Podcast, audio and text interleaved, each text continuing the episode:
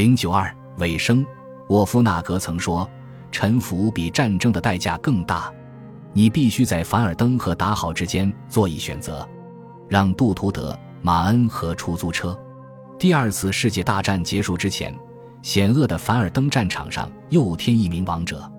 一九四四年七月二十日，某次希特勒的炸弹阴谋刚刚失败，德军驻巴黎军事总督。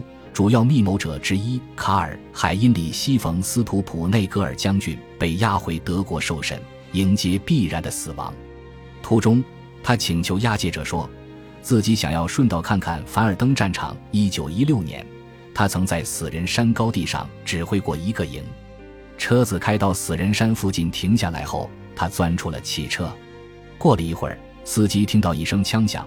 然后他们发现冯斯图普内戈尔漂在莫兹河的一条运河的水面上，但这个可怜的人没有死成，只打瞎了自己的双眼。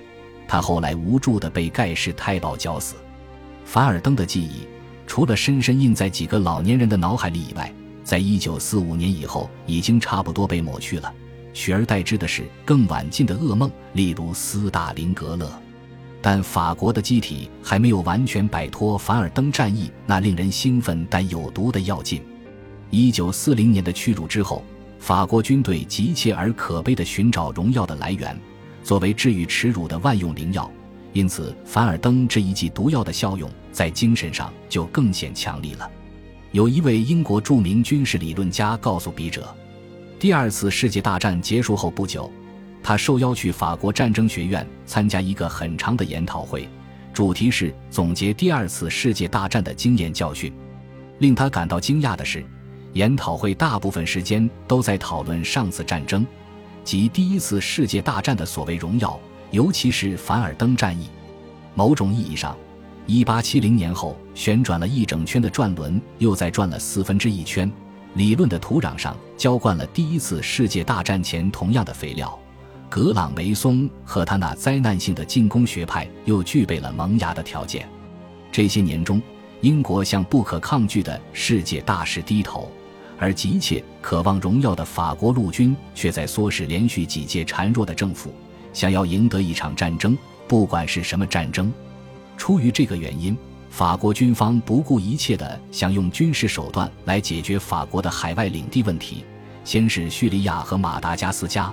然后是印度支那和阿尔及利亚，唉，凡尔登战役的阴影在印度支那再次影响了实际的战略考量。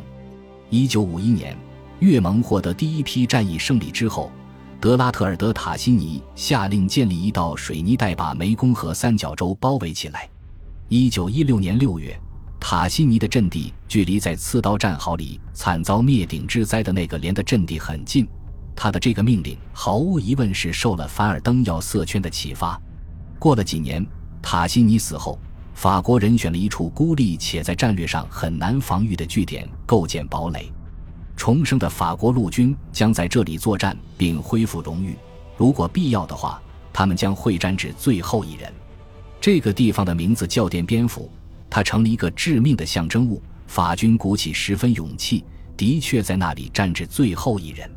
当越盟蜂拥而来，登上仓促建造的碉堡时，法军中又传出熟悉的“我们将打败他们”和他们无法通过的口号声。几个月后，法国丢掉了印度支那，在阿尔及利亚，我们也看到了凡尔登战役带来的同样致命的影响。在那几个阿尔及尔的上校的背后，你很容易嗅出某种凡尔登的味道。当阿尔及利亚停火谈判正在进行的时候。秘密军队组织选择了戴高乐无法通过作为自己的口号，这难道仅仅是巧合吗？凡尔登的幽灵尚未死去，法军战争学院无论初级还是高级课程的每一位学员，都必须去凡尔登听一堂关于那次会战的现场课程。尽管教官们说得很明白，凡尔登战役跟现代战争毫无关系。马恩河畔沙龙的法军炮兵学校也这样做。凡尔登纪念堂的烛光朝圣仍在举行。凡尔登战役的老兵现在变得越来越少了，可是又有另一场战争的老兵加入了他们的队列。他们把凡尔登，而不是比尔哈凯姆或者斯特拉斯堡，当做自己信仰的是金石。在下一代人还是沉浸在同样的传统之中。在凡尔登朝圣的人群中，我们会看到沉默的儿童们排着长长的队列，鱼贯走进纪念堂里的小教堂，参加特殊的纪念弥撒。在一九一六年二月二十一日的周年纪念日，即便在法国最小的村庄里，也会有小学生排队走向村里的战争纪念碑进行纪念。一九四五年后，凡尔登再度变成了一个昏昏欲睡的驻军城市。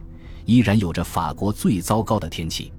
清晨，城堡上的起床号仍然在城市上空回荡着。稍有历史感的人听到这一号声，便会联想起过去的战斗。有些游客会碰巧跑到法国的这块地方来。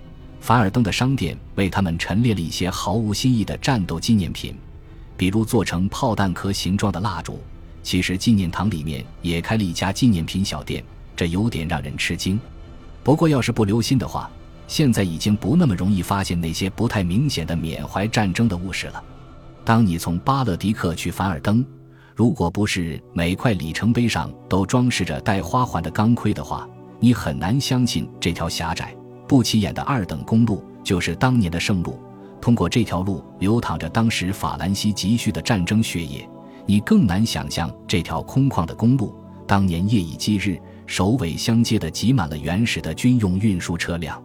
斯德奈是当年皇太子和克诺贝尔斯多夫司令部驻扎的地方，现在是个单调的莫兹河畔小镇。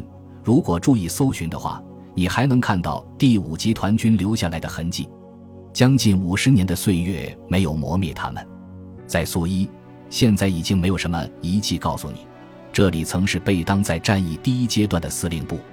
村公所再一次成了村公所。你如果进去问询元帅，会有在问训处工作的。纽扣洞里系着军人勋章金线的老兵高兴地指给你看当年简陋的办公室，还有用旧的皮椅子。在更靠近凡尔登城的莫兹河村庄里，战争残存的痕迹很多。农场用重的吓人的带刺铁丝网围出界限，牛棚的墙是用拆字掩体的波状铁板做的，稻草人头上戴了顶德国钢盔。至于村庄本身，他们就像法国其他的村庄一样。至今还是空着一半，因为战争杀死了大量农业人口，他们仍然被笼罩在一股肃杀且悲伤的气氛中。这种气氛就像蔓延在乡间的枯叶病一样，在法国其他地方是感受不到的。据说在凡尔登地区，你被铁片划破并感染破伤风的概率比在法国其他地方更高。还有，这里到处都是墓地，大的小的都有。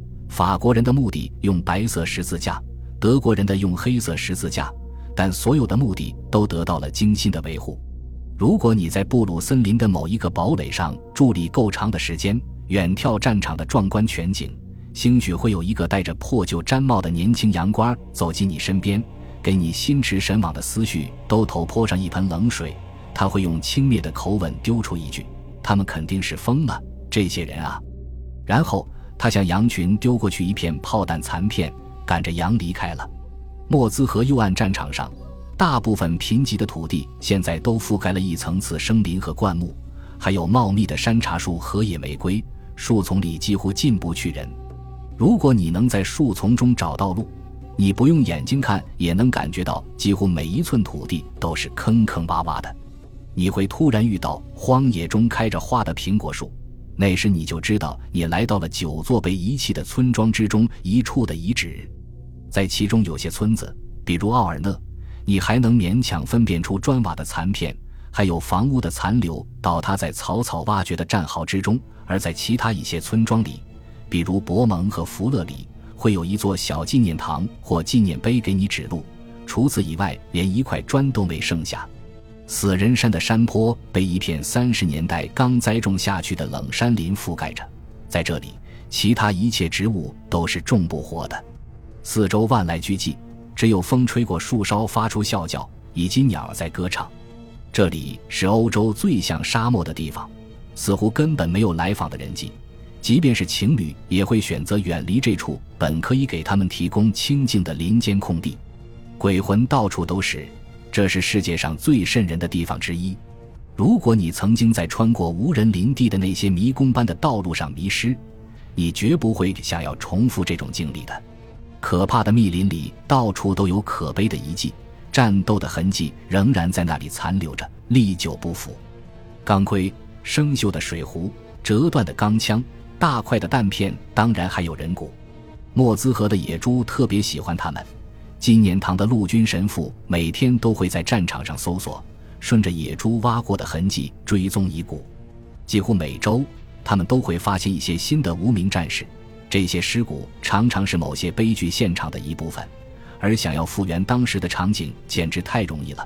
比如，有三副骷髅躺在同一个炮弹坑里，那是两名担架兵和他们抬着的一名伤员被同一颗炮弹炸死。本集播放完毕，感谢您的收听，喜欢请订阅加关注，主页有更多精彩内容。